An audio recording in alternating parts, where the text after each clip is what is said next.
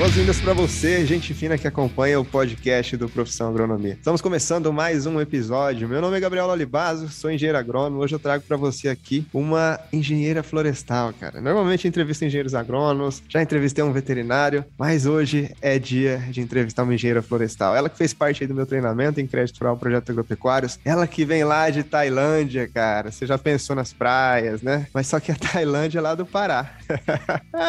e, então a Tailândia é diferente. Eu também não conhecia, conheci através dela. Ela trabalha com regularização de imóveis rurais, CARS, CIR, ITR, todos os problemas ambientais aí que você pensar na vida. Uh, seja mais do que bem-vinda ao podcast do Profissão Agronomia. Milena, como estão as coisas por aí? Muito obrigada, Gabriel, pelo convite, né? É uma satisfação estar aqui compartilhando mais uma vez nesse mais bate-papo, né? Nosso mais um momento aqui a gente nesse bate-bola e por aqui tá bem quente, tá? Quero dizer que aqui tá um sol para cada pessoa. Nós estamos bem no auge do nosso verão. Eu creio que por aí deve estar tá frio, mas aqui tá bem, bem, bem quente mesmo. Pois é, eu de blusa aqui, ela ali quase de regata, cara.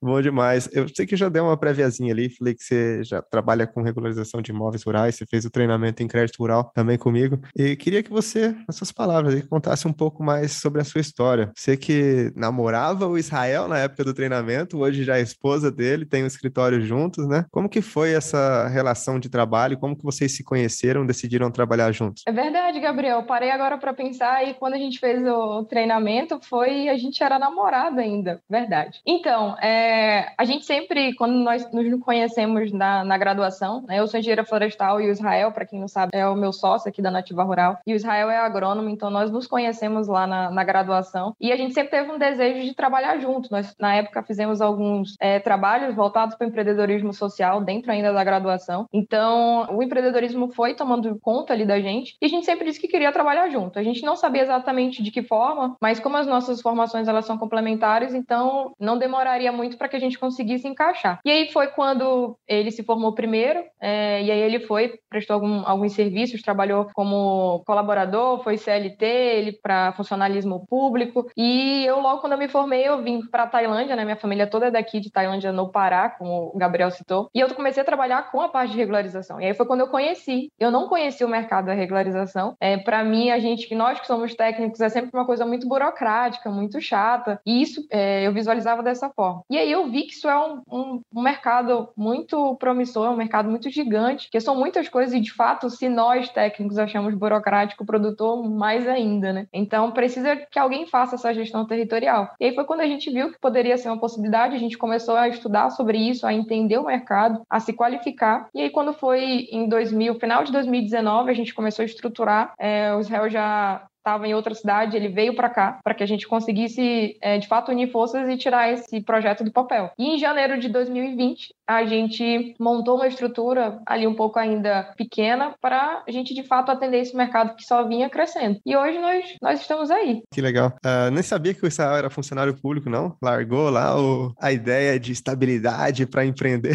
Show de bola. Ainda mudou de cidade, hein? O que, que o amor não faz? É, então... Show de bola. Não, bom demais eu vi, eu vi que vocês estão crescendo, né? Você já tem mais gente trabalhando com vocês hoje também, né? Antes era só vocês dois, ia para campo. Tem até algumas histórias curiosas aí que eu quero explorar ao longo do podcast, né? Desse trabalho. Vocês se embrenham no mato mesmo, né? Vê cobra, Total. se perde, se acha, pega canoa, vai pro rio, faz uns negócios bem loucos, né? Faz. É, eu, eu digo que tem história para tudo, assim. Inclusive, semana passada nós tivemos uma outra história muito engraçada, mas eu digo que essa é a diversão da, da regularização, porque não é monótono. É uma coisa assim, é tudo muito. É, o serviço é o mesmo, mas cada imóvel tem uma realidade, cada imóvel tem uma particularidade, então cada imóvel é um desafio. Então tem uma coisa diferente ali que a gente consegue é, aproveitar e que a gente aprende também. Então é, é, é, muito, muito louco, assim, é bem, é bem, bem legal e ao mesmo tempo a gente sai da nossa zona de conforto. Eu acho que isso é o bacana, tanto do empreendedorismo quanto da, da regularização de imóveis como um todo. E me conta um pouco como foi o começo de vocês em relação a captar cliente, como foi o primeiro trabalho que vocês desenvolveram? Foi rápido que chegou para vocês? Demorou? Vocês sabiam precificar? Conta, conta um pouco aí. A gente foi aprendendo muito dentro do processo. A gente não sabia fazer a precificação. É, eu digo que a gente nunca saiu no prejuízo. Então, não, não teve aquela possibilidade de dizer assim, ah, a gente é, pagou para trabalhar. Mas existiam no, no, no começo alguns serviços que a gente empatou, porque a gente não sabia a precificação, principalmente esses serviços que já demandam de de equipe, que demanda de logística. Então, quando você não tem experiência, isso de fato faz com que é, algumas coisas a gente perca no meio do caminho. É quando você faz algum serviço, alguma demanda que não exige tanto, é mais fácil, né? Os teus custos são menores. O georreferenciamento, por exemplo, é um serviço que tem um custo elevado. Então, é, já teve serviços assim da gente ficar no zero a zero, né? Então, a gente foi a, a, dentro desse processo a gente foi acertando. De fato, no começo a gente não sabia. Uma da, das nossas dificuldades foi principalmente a captação de clientes que eu trabalhava numa empresa, então eu só executava os serviços. Então alguém captava esses clientes e levavam para a empresa. Então a nossa maior dificuldade foi isso, porque no começo a gente não tinha uma técnica e a gente tinha uma certa vergonha também de chegar no cliente, de oferecer o nosso serviço, porque a gente não tinha segurança do que a gente fazia. Então no começo isso de fato foi uma dificuldade muito grande. É, nós ficamos em média de quase três meses sem ter faturamento. Então a gente só captava, só captava. A gente tinha um dinheiro de gordura para essa para esse período inicial. É, a gente tinha aluguel, tinha internet, contabilidade, enfim, todos aqueles custos que eram existentes, a gente teve esse, esse início para poder conseguir é, fazer essa, esse caixa, mas foi assim, quando engatou que a gente entendeu como funcionava e o que que dava certo, aquilo ali a gente não, não, errou mais naquela etapa, entendeu? Então hoje eu digo que a nossa captação de cliente, ela, a gente não tem mais dificuldade de fazer a captação, a gente já consegue, hoje a gente já tem uma técnica para poder para poder fazer isso. Sim, você vai estruturando melhor, né, a sua abordagem, a questão de saber o que o produtor vai te perguntar, né, quanto custa, enfim, você já tem mais dados na sua mão e até você ensina hoje em dia pro pessoal isso aí, né? Isso, exatamente. Show. É, e em qual momento aí que deu aquele frio na barriga? Chegou a bater algum arrependimento? Putz, comecei um negócio, faz dois meses que eu tô aqui, ainda não tá engrenando. Chegou a bater algum medo assim, cara, será que vai dar certo? Será que não vai? Eu digo que no terceiro mês, né? Eu te falei que os três primeiros meses, assim, a gente praticamente não teve. Não foi 100%, não foi zero receita. O terceiro mês a gente teve uma receita, mas assim, foi bem, bem irrisório, chegou a nem 5% de todo o nosso custo, por exemplo. Mas no terceiro mês deu uma,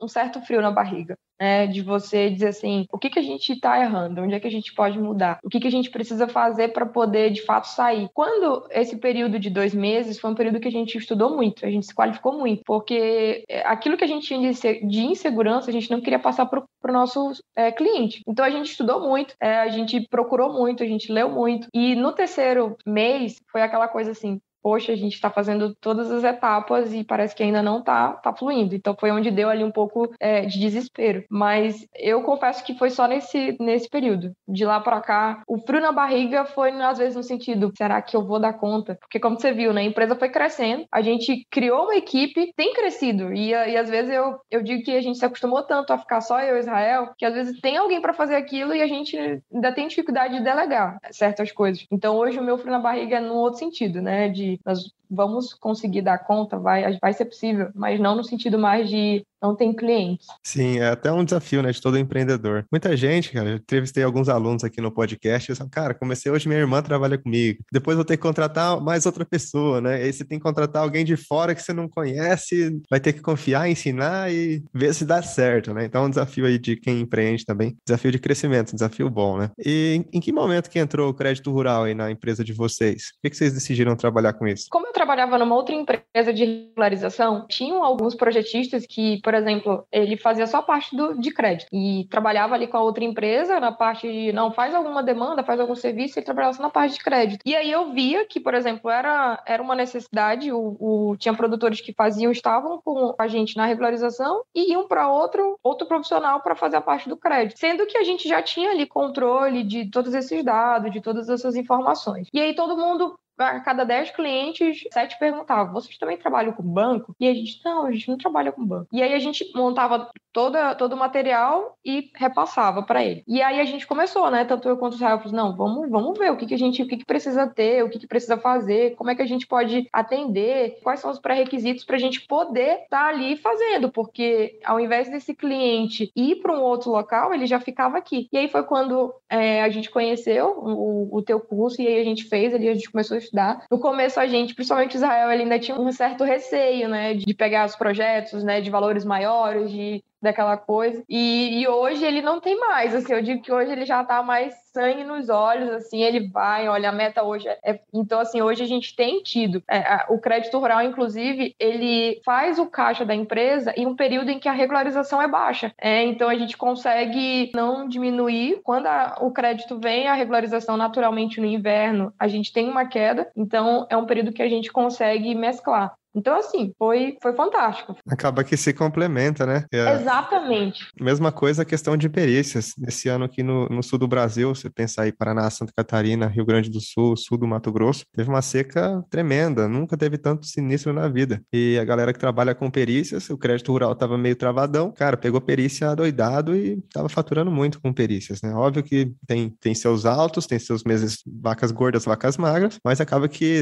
você conseguir agregar outros tipos de serviço, realmente te, te dá mais gordura de caixa ali para você até contratar mais gente, botar mais gente para trabalhar, enfim, rodar a empresa melhor, né? E é isso aí que vem e, acontecendo. E uma coisa que eu, eu percebo, e Gabriel, que assim, é, e a gente tem muito esse, esse entendimento. Quando a gente cria, o mais difícil de você criar é criar uma base de clientes. Então, por exemplo, quando você cria essa base de clientes, o, o intuito é que você consiga vender para o mesmo cliente mais de um serviço. Então, por exemplo, esse mesmo cliente que já fazia a questão do crédito e pelo fato do crédito estar parado, é o mesmo cliente que você já vai oferecer o serviço da perícia e de outro serviço. Então, é, de fato, há complementariedade. Então, assim, dentro do ano, eu não vou Possa ser que eu não consiga é, esse mesmo, essa mesma demanda trabalhar o ano inteiro, mas eu preciso ter o um entendimento, conhecer para eu oferecer para o meu cliente, para eu conseguir ficar ali com o mesmo cliente. Sim, sim, você pode agregar vários serviços. Até essa, essa questão, tem algumas coisas que são meio delicadas, né? A questão da perícia, por exemplo, você não vai poder fazer a perícia para o mesmo cara que você fez um projeto, mas vai ter um outro vizinho, alguma outra pessoa, alguma seguradora vai te passar contatos próximos ali da sua região, você vai fazer perícias para esses outros contatos. É uma coisa, inclusive, que é interessante, né? Teve uma aluna minha que ela falou, cara, eu neguei um Proagro lá, apareceu um Proagro para mim de um produtor, só que é mais interessante eu pegar o produtor para fazer projetos comigo, onde eu ganho muito mais em cima do projeto, do que fazer uma perícia para ele e depois eu não poder atender ele no crédito rural, né? Então, às vezes você tem que pensar nesse tipo de estratégia também e oferecer, cara, o que o produtor precisa, se você fez um projeto para ele, ou se você fez algum outro tipo de serviço, ele vai falar, cara, você faz essa, essa outra coisa, você faz essa outra coisa, e ao invés de terceirizar, você pode começar a aprender e a absorver isso, né? A Tâmara, que foi minha aluna, acho que você deve ter trocado ideia com ela também, né? Sim, sim. Ela começou a fazer muito isso. Apareceu licença para limpeza de pasta. Não sei fazer, mas vou atrás de como faz. então, é, algumas coisas não são tão difíceis de aprender. Óbvio que às vezes faltam informações, você tem que, enfim, quebrar a cara um pouco, mas depois você faz primeira, segunda, terceira, a coisa vai facilitando, né? Então, é uma, uma maneira de agregar, é sentir o mercado, né? Você que já presta algum tipo de serviço, pô, o que, que o produtor tá precisando hoje? O que, que ele me pede, né? E que eu não consigo fazer. Como é que eu aprendo? Às vezes, cara, ninguém sabe tudo, mas às vezes você sabe onde buscar aquele tipo de informação. Acho que isso aí é a chave do sucesso de todo mundo que empreende, né? Para diminuir um pouquinho o frio na barriga, aumentar de certa forma, né? Pegar um desafio que você não sabe, mas sem encarar e aprender, né? E, e só uma, uma observação em relação a isso, Gabriel, e eu, ao mesmo tempo que eu falo da gente é, vender mais serviço mesmo no cliente, eu acho que aqui é importante ter uma observação de que você também tem que saber até o limite. Porque também, como você falou, eu não vou pegar qualquer serviço que me aparecer sem eu saber o norte, sem eu saber como fazer, ou se eu, nem, se eu saber quem pode me ajudar, que isso prejudica o seu nome. E aquela coisa, a gente pode acertar várias vezes, mas quando a gente errar uma vez, querendo ou não, o produtor vai lembrar daquele erro que, que a gente fez. Então, a, a gente também tem que ter esse discernimento, esse cuidado em relação a, a, essa cartela de serviços. Exato. Existem algumas situações, né, que às vezes você tem que orientar o produtor a respeito do que é correto em relação ao respeito do que ele está querendo fazer, né, para que você, às vezes, não assuma a responsabilidade de levar a culpa se der merda depois. exatamente, exatamente. É importante ter esse discernimento, né? Quem trabalha do jeito certo tende a não ter problema, mas quem às vezes pensa em fazer alguma coisa meio que não de acordo com o que é correto, ou agronomicamente, ou legalmente, tende a, a se ferrar ali. Uma hora no... chega. É, uma hora chega, uma hora a conta chega. Teve algum momento aí que você chegou a, a negar algum tipo de produtor, algum tipo de serviço, ou por preço, ou porque o cara era um pé no saco? algum momento aconteceu? É, teve, né? Eu acho que quando a gente fala de regularização, você está falando aí, ainda mais quando a gente trata que a gente que trabalha na Amazônia, existem certas particularidades, existem tem até um, um, uma certa visão em relação à nossa região. Então a gente já teve clientes, e eu vou ponderar aqui dois, já tivemos dois clientes assim específicos que a gente simplesmente deixou ir. É, o cliente veio, colocou propostas que, como você disse, né, a conta ia chegar depois para a gente, não era nem para o produtor, era para a gente. Então, a disse, não, olha, determinados serviços e formas, não é nem serviços, porque o serviço a gente fazia, mas a forma que ele queria que fosse feito aquele serviço, a gente não, não, não, não ia conseguir atender. Então, era, como é que eu posso dizer? Era muito rentável, mas no curto prazo, né? A médio e longo prazo não era. Então, assim, hoje graças a Deus a gente tem crescido, mas crescido numa base sólida, crescida de fato com o trabalho, né? Não com a, a ideia de, de, de, você fazer uma aqui, outra, coisas equivocadas. E por preço, né? A gente já teve situações, ah,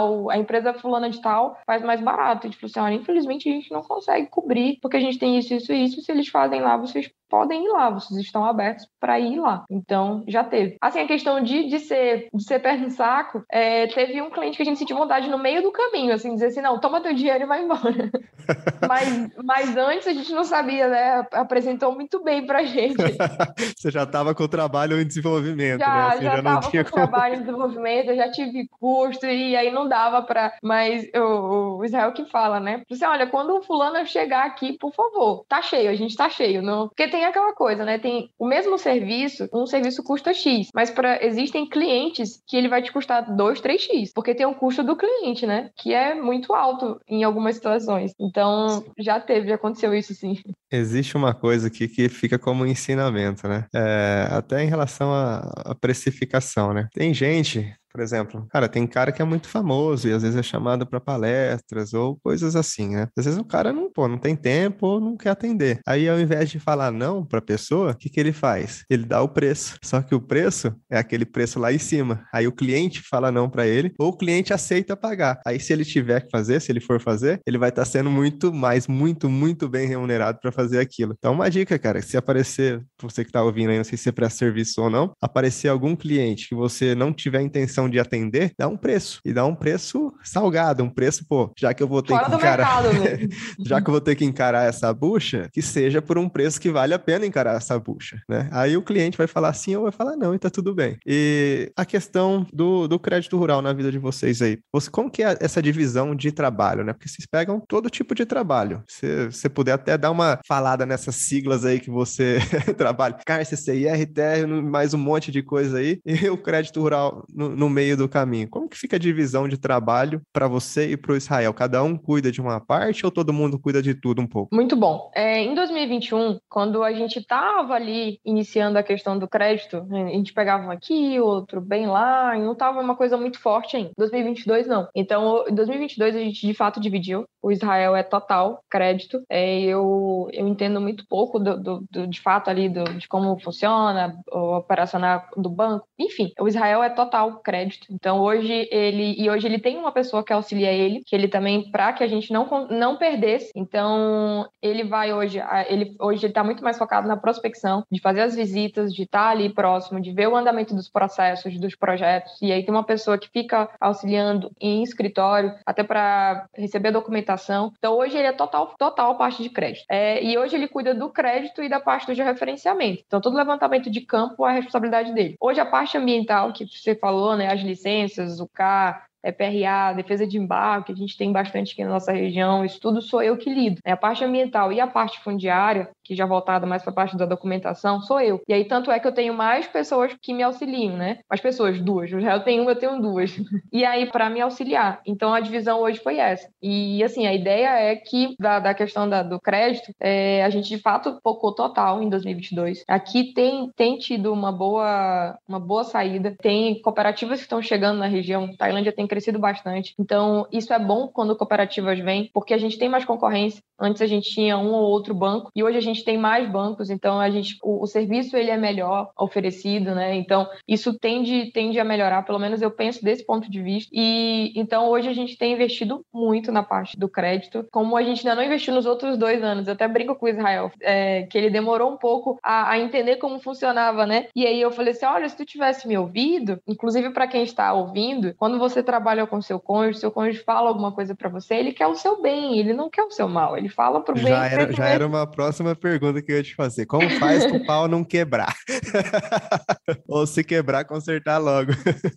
Eu acho que muita conversa. É, por exemplo, como eu não entendo a parte de crédito, então eu, eu daquilo que eu tô vendo de fora, eu dou minha, minha opinião, mas a palavra final é dele. Então, eu acho que seria melhor ir pro norte. Mas se ele disse que é melhor ir pro sul e ele tá dentro daquele mecanismo, a gente vai pro sul, porque ele sabe para onde é que vai, ele que tá lidando lá diretamente com o cliente, com os, os gerentes, com o banco, ele sabe tudo, então é ele que vai. Dentro do ambiental, sou eu. Então, ele também dá o pitaco dele, também dá, olha, eu acho que poderia ser assim, assim, assim. Mas se eu tô à frente, ele, a palavra final é minha. Então, eu acho que isso é o que dá muito certo, porque a gente tem isso muito bem definido, a gente sabe quais são os pontos fortes de cada um, né? O, o, qual é a qualidade do Israel e qual é a minha qualidade, e a gente tenta focar nessa qualidade. A gente não foca no que tem de ruim do outro, pelo contrário. Aquilo que o Israel sei que ele tem uma certa deficiência, eu tento cobrir, se eu tiver, claro, essa qualidade, eu tento cobrir e vice-versa. Então, eu acho que aí, por isso que a gente consegue dividir muito bem é, a ideia do, do, da vida pessoal e a vida profissional, e a gente consegue dar certo. É, é por conta dessa, dessa divisão. Mas em casa é você que manda, né? Agora que vocês casaram. Então... Só pra pegar no pé do Israel, é como é que tá ouvindo. É melhor não falar, é melhor não falar. Ele, às vezes ele pensa que manda, né? Mas você que direciona. É, é mais ou menos isso. Show, show. E o que, que aconteceu aí na vida de vocês que vocês, às vezes, pô, nunca pensei que, nunca imaginei que aconteceria e deu certo depois que vocês começaram a empreender? É uma pergunta meio profunda, assim, eu vi fazendo pros convidados aqui. Cara, teve uma que, pô, tá, além de estar tá ganhando grana, tá construindo casa, outros casaram, tiveram filho, tem, pô, a, a Paula que eu entrevistei num podcast anterior, falou, Gabriel, comprei minha casa e fiz uma plástica. Eu falei, nossa, vou começar a anunciar o treinamento em crédito rural. Você, técnico engenheiro agrônomo, quer fazer uma plástica? Vem pro meu treinamento.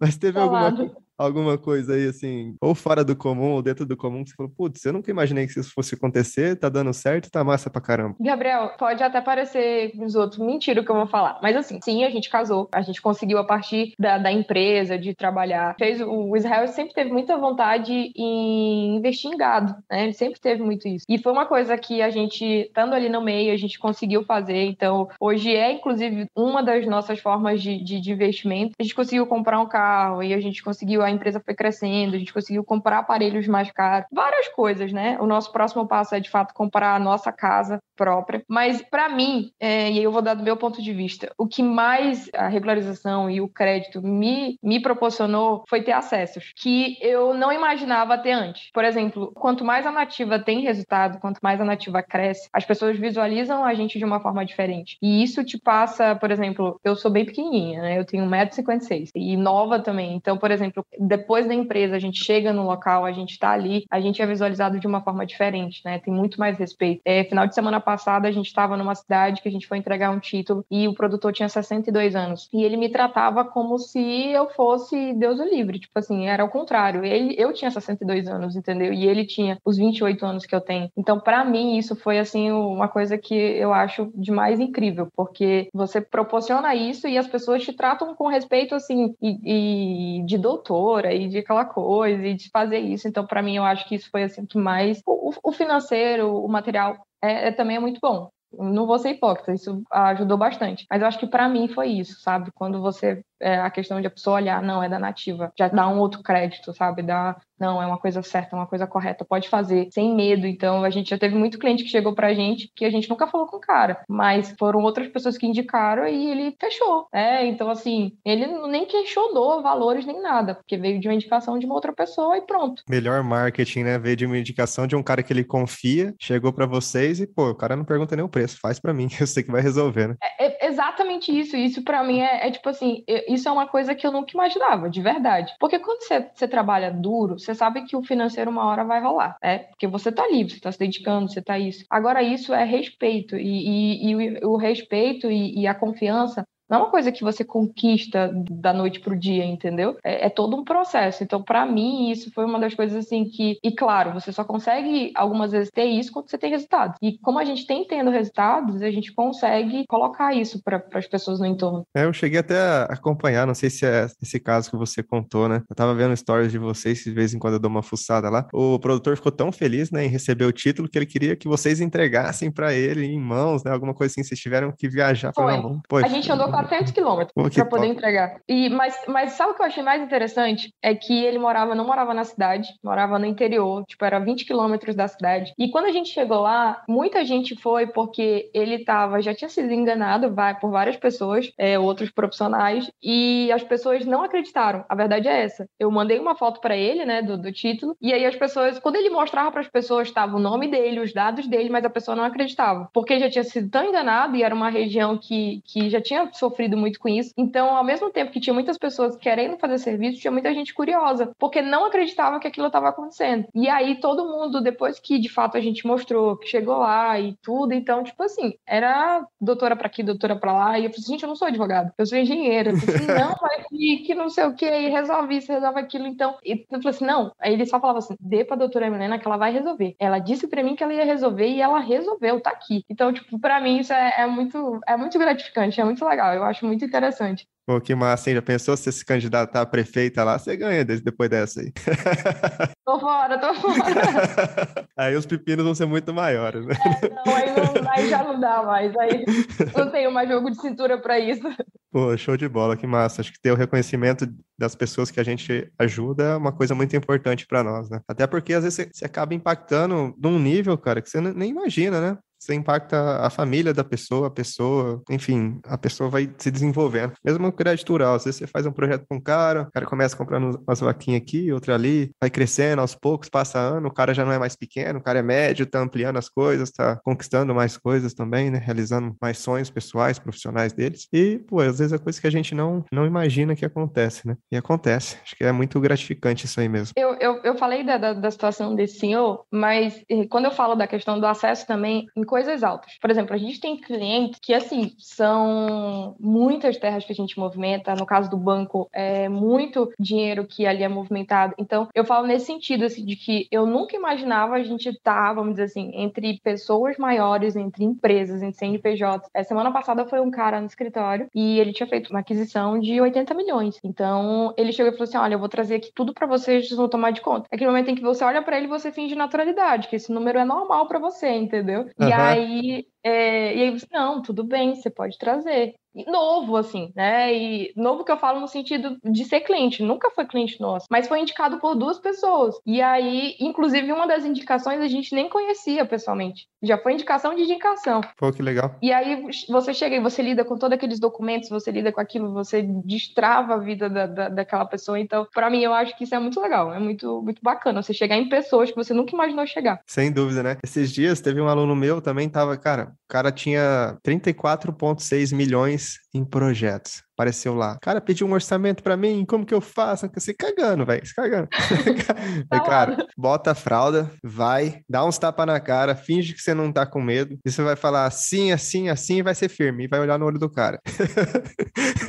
ei, mas é mais ou menos isso. Ele, quando sai, você fala, caraca, meu Deus, como isso? Mas quando você tá lá, você tem que, tem que manter. Você diz, não, não, é, isso é novo para mim, mas total, eu, tô, eu dou conta, eu dou conta, eu vou fazer. Já pensou, você, você faz um de cagão lá, se dá uma de deslumbrado, aí o cara não vai sentir confiança em você, né? Acho que esse tipo de posicionamento em relação ao cliente é muito importante mesmo para todo mundo que presta serviço. Até quando, cara, eu já cobrei mais caro de projeto, tinha outra pessoa, tinha oferecido lá um projeto por 7.500 reais, eu peguei o projeto por 11 mil reais. Falando, sendo firme, falando o que, que eu ia fazer, assim, assim, assado, mostrando todo o caminho, que eu iria fazer os laudos, que ia ser assim, eu ia ficar amarrado por tanto tempo no projeto, e que o meu preço era esse. Aí ele pensou, pô, mas a outra pessoa não me falou nada disso, que ia fazer isso, que tem que fazer isso. Exatamente. Às vezes ela nem sabe que tem que fazer isso, tá ligado? Então é, é melhor pagar o preço em dinheiro, mais caro, vamos dizer assim, do que o concorrente, para o produtor sair mais barato, porque ele poderia tomar um fumo ali na frente, porque o, outra pessoa deixou de fora tal situação que eu não deixei passar. E é aí que você consegue se posicionar também e até cobrar mais pelo seu serviço, né? E eu acho que isso também de você explicar o porquê do preço que você está cobrando, o valor que você vai gerar, isso eu acho que isso é importante. Não é que você vai detalhar ali o seu serviço, até porque o produtor,